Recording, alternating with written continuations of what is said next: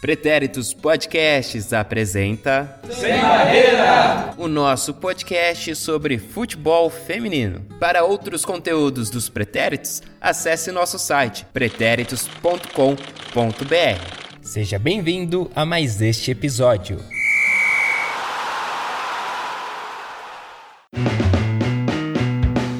Olá, meu amiguinho, minha amiguinha, tudo bem com vocês? Espero que sim, porque tem mais, tem mais um pouquinho de panorama de competições para vocês. É o chorinho, o chorinho é o que faltava ali, sobrou um pouquinho, sabe? Aquele restinho que sobra, o famoso chorinho, né? Não sei se na sua cidade, aí na sua região, também você vai pegar aí a referência do chorinho, não sei se é algo nacional esse termo aí. Muito comum é, em barracas de caldo de cana ou garapa, né? Enfim.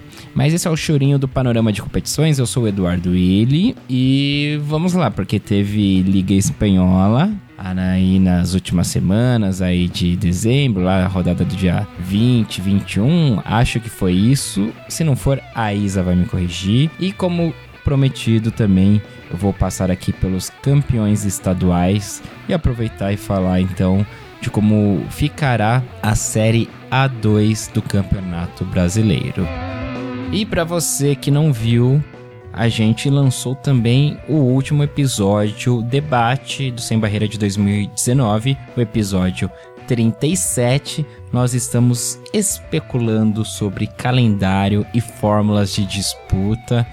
Então fica o convite para você vir aí também refletir com a gente se de repente já há espaço para uma série A3, uma terceira divisão do Campeonato Brasileiro Feminino, se os modelos de disputas que temos hoje uh, são os mais adequados mesmo, uh, os números de equipes, o número de equipes participantes em estaduais, a fórmula a forma como eles são feitos, é, pontos corridos ou mata-mata, enfim, discussões é, deste tipo, deste tema, acerca deste tema, são feitas neste episódio 37. Se você ainda não ouviu, fica o convite para ouvi-lo, tá certo? Então vamos agora sim ao chorinho do panorama. Siga o Sem Barreira nas redes sociais, Twitter, Instagram, arroba Pod Sem Barreira. E também assine nosso podcast no Spotify ou no seu agregador de podcasts favorito. Basta procurar por Sem Barreira. Lembrando que a gente também tem o canal no YouTube, então se inscreva lá no nosso canal. E fazendo já a correção aqui, né? A rodada da Liga Espanhola aconteceu nos dias 21 e 22 de dezembro. Foi a última rodada do ano e ela Isa Almeida, né, como já adiantei previamente, ela também com toda a boa vontade do mundo abriu uma exceção aí no nosso recesso e gravou o boletim da última rodada da Liga Espanhola. Isa Almeida, é com você. Isa Almeida here. Como é que vocês estão? Vocês acharam que eu não ia trazer a jornada 14?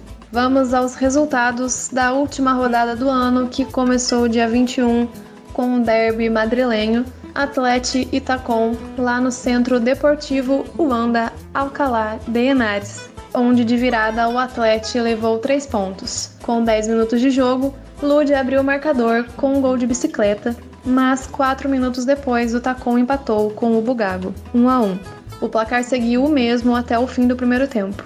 Na segunda parte, aos 67 minutos, Messiger virou o jogo e sagrou o derby para o Atlético. O Barcelona recebeu o Tenerife no Johan Cruyff e venceu por 3 a 1. Inclusive, o estádio Johan Cruyff foi uma das conquistas do time feminino esse ano, né? O Barcelona inaugurou ele em agosto e se tornou a casa do Barça feminino apesar de também ser utilizado pelo sub-19 masculino. Voltando ao jogo, aos 17 minutos, Ochoa abriu o placar para as zonas da casa. Na segunda parte, aos 61 minutos, Martim Prieto deixou tudo igual, 1 a 1.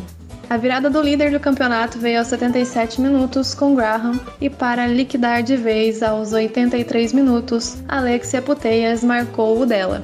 O terceiro jogo do dia, que seria entre Deportivo e Real Sociedad, foi cancelado devido às condições meteorológicas da região que previam um temporal com muito vento. O Sporting recebeu o Atlético e perdeu por 3 a 0. Os gols foram de Vasquez, Lúcia Garcia e Cures. Fechando o sábado, Sevilla e Raio duelaram e terminaram empatados em 2 a 2. Pelo Sevilla, os gols foram de Carpova e Pinel. Pelo Raio, que buscou o empate quando perdia de 2 a 0, os gols foram de Altuve. O Raio ainda teve a chance de virar em um pênalti, mas a goleira do Sevilla defendeu. No domingo, o Levante recebeu o Lanterna Espanhol e ficaram no empate por 1 a 1 com gols de Rócio e Débora. Fechando a rodada, o Logronho venceu o Real Betis por 3 a 2. Pelo Logronho, os gols foram de Jade e Bárbara, que fez dois, e pelo Betis, Otermin e Ana Romero. Então, bora de classificação geral. Em primeiro lugar, o Barça com 37 pontos, em segundo, o Atlético com 32, em terceiro, o Levante com 26 pontos, em quarto, o Atlético com 23, em quinto, o Deportivo também com 23, porém tem um jogo a menos. Em sexto, o Logronho com 20. Em sétimo, o Raio também com 20. Em oitavo, o Real Sociedad com 19. Em nono, o Sevilla com 14. Em décimo, o Tenerife com 13. Em décimo primeiro, o Tacon também com 13. Em décimo segundo, o Valência com 12. Em décimo terceiro, o Madrid também com 12. Em décimo quarto, o Sporting com 11. E no rebaixamento, o Betis tem 8 pontos em décimo quinto e o Espanhol tem 3 pontos em 16º. A artilharia ainda é da Hermoso, que tem 15 gols. A primeira Iberdrola volta no dia 5 de janeiro com a jornada 15. Valeu, Isa. Muito obrigado. Não te perturbo mais, tá? Até o final do ano. Pode curtir aí as suas merecidas férias. Bom, e vamos ao que eu prometi aí no último panorama, que é o que? Uma passada pelos campeões estaduais aqui do nosso Brasil varonil. Vamos fazer por regiões, né? Começando pelo norte. Então, no Acre, o Atlético Acreano venceu seu quarto título estadual e aí garantiu a sua vaga para a Série A2 do Campeonato Brasileiro do ano que vem, tá? Lembrando assim que todos os campeões estaduais, eles garantem a vaga de disputa da Série A2. Mas aí vocês vão ver, claro, que há casos que o campeão do estadual, ele já faz parte, por exemplo, da Série A1, né? Então vai um outro time melhor colocado do regional. Enfim, vamos acompanhando, eu vou falando o caso de cada um. Então, no Acre, aí reforçando, foi o Atlético Acreano que venceu o estadual, foi o seu quarto título. No Amazonas, o 3B ele ganhou seu primeiro título, né? Acabou com a hegemonia do Iranduba e também estará então na A2, o 3B do Amazonas. No Pará, o SMAC é, ganhou o seu quinto título estadual, o título paraense, né? Também estará na A2. Em Rondônia, o Real Ariquemes, Ariquemes, hum, Ariquemes, não sei, me perdoem, é, mas eu acho que é Ariquemes.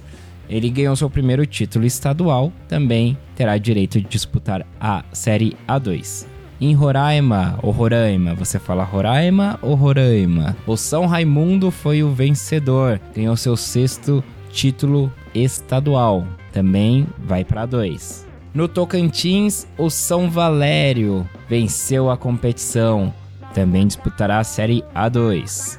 No Amapá, quem venceu foi o Oratório, também garantindo vaga para o Campeonato Brasileiro A2.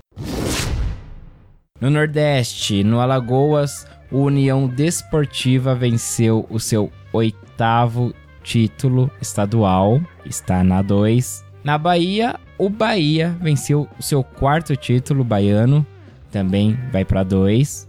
No Ceará, quem venceu foi o Ceará, segundo título cearaense e também estará na 2. No Maranhão, o Timon venceu e também se garante na 2. Na Paraíba, que a nossa Elisa Marinho trouxe, né, ao longo aí desse segundo semestre aí as atualizações do Campeonato Paraibano, né? Fez um boletim super bacana do título paraibano aqui pra gente, né, no panorama. E então quem acompanhou sabe que quem venceu lá na Paraíba foi o, Alto Esporte, que ganhou o seu primeiro título paraibano no futebol feminino. Vai para A2. No Pernambuco, quem venceu foi o Vitória das Tabocas, em parceria também com Santa Cruz, e estará na A2, mas é um dos times que estava na A1 e caiu para a Série A2, né? Estava na A1 em 2019 e caiu, então ano que vem já estaria na A2. Então, portanto, a vaga da A2 do Campeonato Pernambucano vai ser do Náutico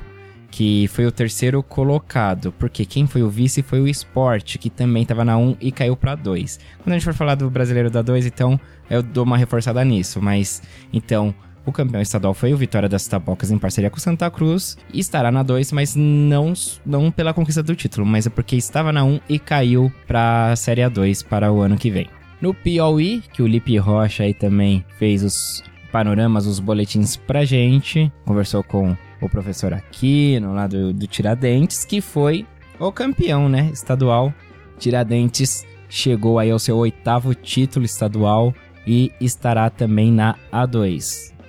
No Rio Grande do Norte, o Cruzeiro venceu seu segundo título, também terá direito de disputar a Série A2 do Brasileiro ano que vem.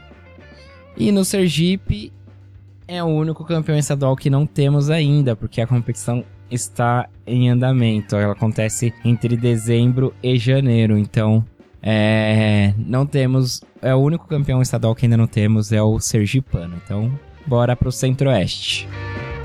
Distrito Federal, Brasília, né? Quem venceu foi o Real Futebol Clube, foi o primeiro título. E ano que vem será Real Brasiliense, olha só. E o Real aí que nas redes sociais aí é, publicou imagens aí do seu centro de treinamento, né, da sua estrutura, bem bacana. Ano que vem então é um time aí para ficar de olho na Série A2 do Campeonato Brasileiro.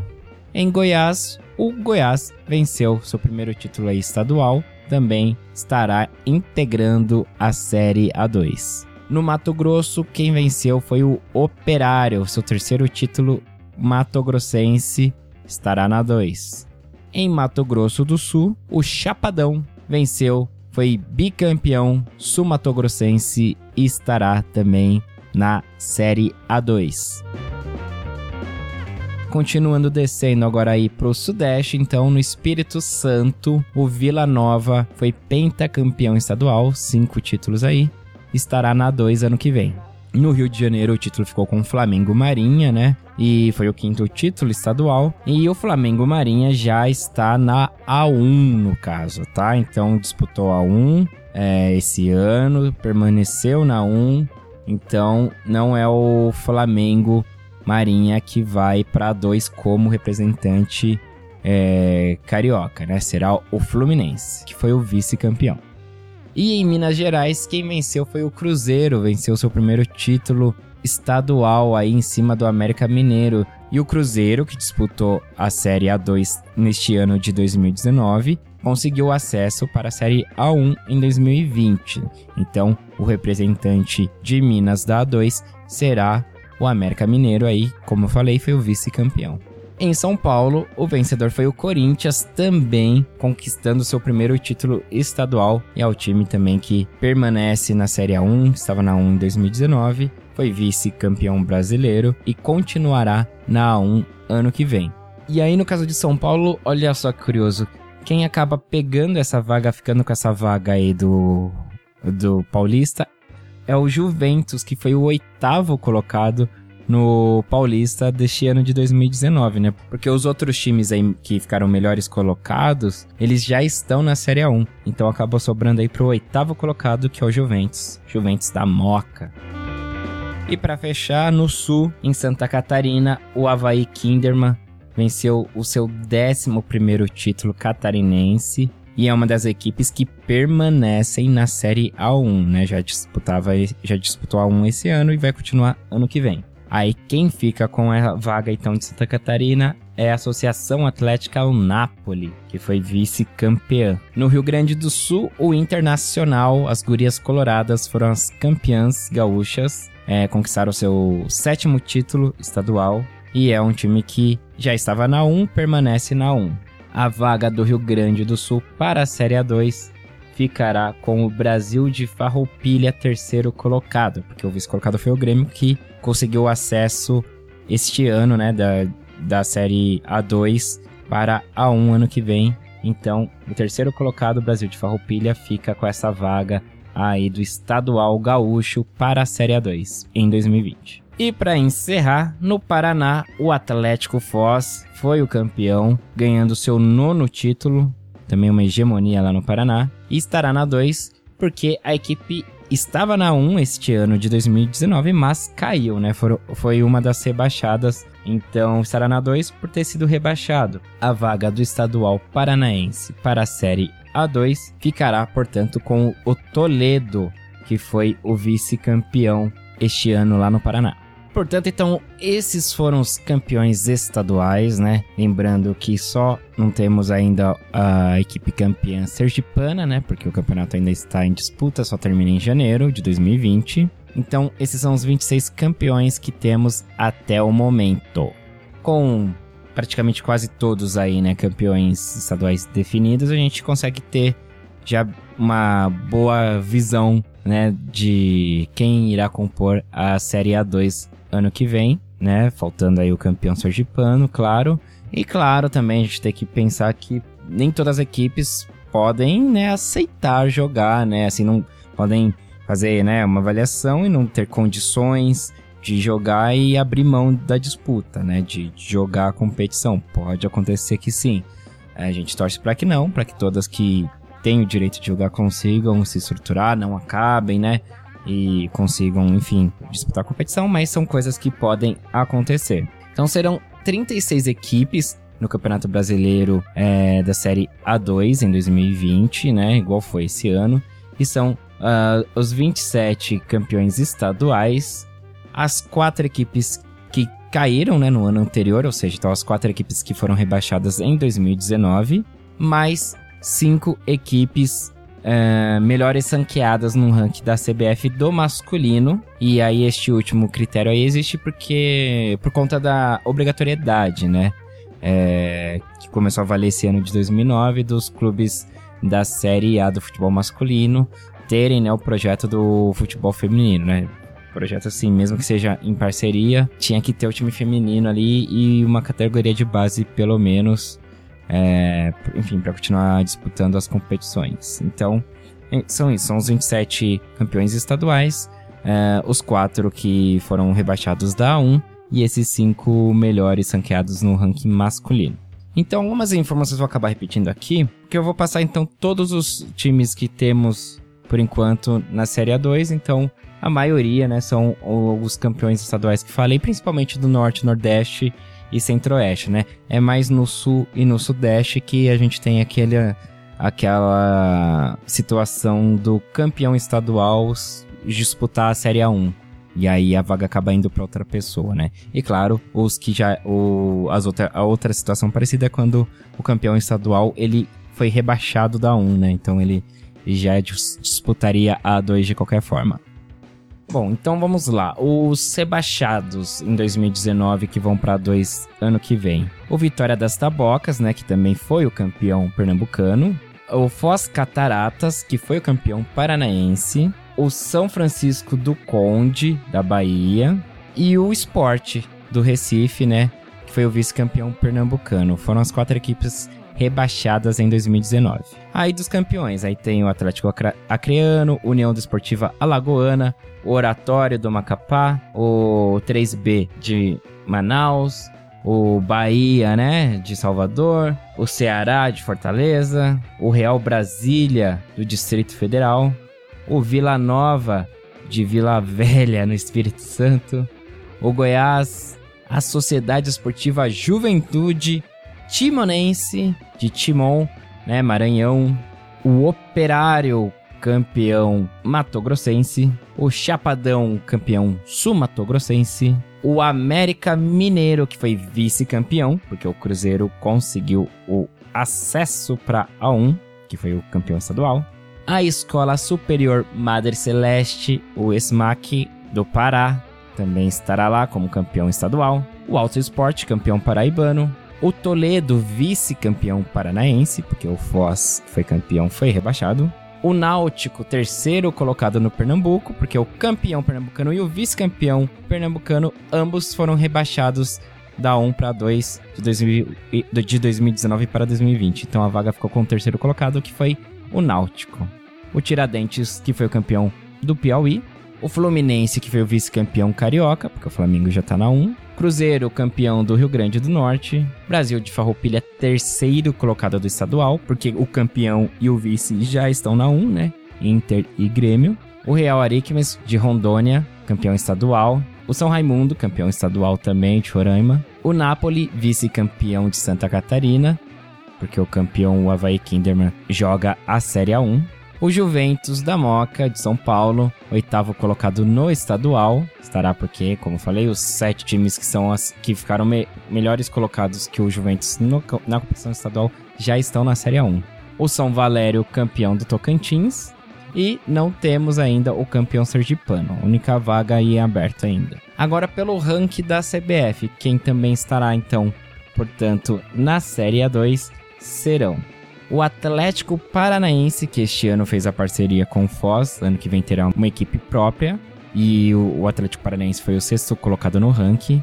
O Atlético Mineiro, que foi sétimo colocado no ranking da CBF no masculino. A Chapecoense, décima segunda colocada no ranking da CBF. O Botafogo do Rio de Janeiro, 14 colocado no ranking. E por último, o Vasco da Gama, 15 colocado pelo ranking. Portanto, aí, Rio de Janeiro com duas vagas, aí conseguiu duas vagas nessa entre essas cinco, né, da, das equipes ranqueadas. Foi o único estado aí que apareceu mais de uma vez. É, Santa Catarina com, com a Chapecoense, Minas com Atlético Mineiro, Paraná com Atlético, e são as outras equipes aí, portanto, ficando ainda nesse eixo sudeste-sul, né? Lembrando então que a 2 ela é dividida da seguinte forma, né? As equipes, as 36 equipes são divididas em seis grupos com seis equipes cada, e onde elas se enfrentam em um turno único, né? Se enfrentam apenas uma vez. E os dois primeiros colocados de cada grupo, mais os quatro melhores terceiros colocados, se classificarão para as oitavas de final. Aí a partir daí é jogo de ida e volta, né, no mata-mata, e as equipes que chegarem até as semifinais, né, então as semifinalistas já conseguem o acesso para a Série A1 de 2021, no caso, né? E as quatro últimas colocadas cairão para a Série A2 em 2021. E vale lembrar que a Série A2 começa no dia 15 de março e está prevista para acabar no dia 5 de junho de 2020. Acho que é isso. Promessa é dívida, promessa paga. Então, falei aí dos campeões estaduais, ainda falei da competição da A2, da Série A2. E sem contar, claro, que tivemos também aí o que rolou por último na Liga Espanhola também agora está no seu recesso também. Todo mundo em recesso agora. Todos os campeonatos. Quer dizer, tem o Sergipano aí, né? Também, né? Que, que tá rolando. Mas. De resto, todo mundo tá parando um pouquinho agora. Na Europa, muitos lugares por causa do inverno, outros é só aquela pausa de final de ano mesmo, assim, e logo no começo de janeiro já retorna. Mas, enfim, fechamos 2019 aqui no Sem Barreira, fechamos aqui o panorama nesse último chorinho. Não sabemos ainda quando vamos retornar, tá? Então por isso eu vou falar de novo e pedir para você ficar ligado nas nossas redes sociais aí, principalmente Twitter Instagram, né? Que é a mesma arroba, o mesmo usuário, arroba pod sem barreira. P-O-D sem barreira. Então a gente vai se conversando por lá e a gente informa quando a gente for retomar os trabalhos por aqui, tá bom? Se você estiver ouvindo ainda em 2019 este panorama, então, boa passagem de ano para você, que 2020 comece de uma forma sensacional para você e termine 2019 de uma forma muito boa. E estaremos juntos ano que vem. Se você já estiver em 2020, você está no futuro já, porque eu não tô em 2020 ainda. É, já vai me falando aí como é que tá, Então as coisas melhoraram, pioraram. Mas enfim, se você tá em 2020, estaremos juntos logo menos, tá bom?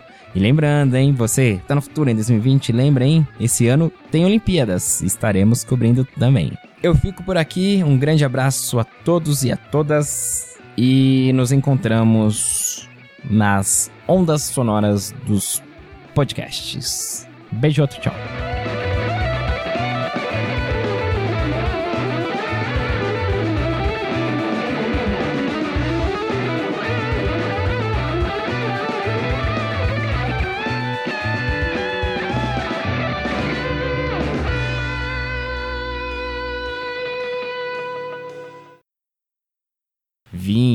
Vinte, vinte e um, acho que foi isso. Acho que foi isso. Se não for, a Isa vai me corrigir.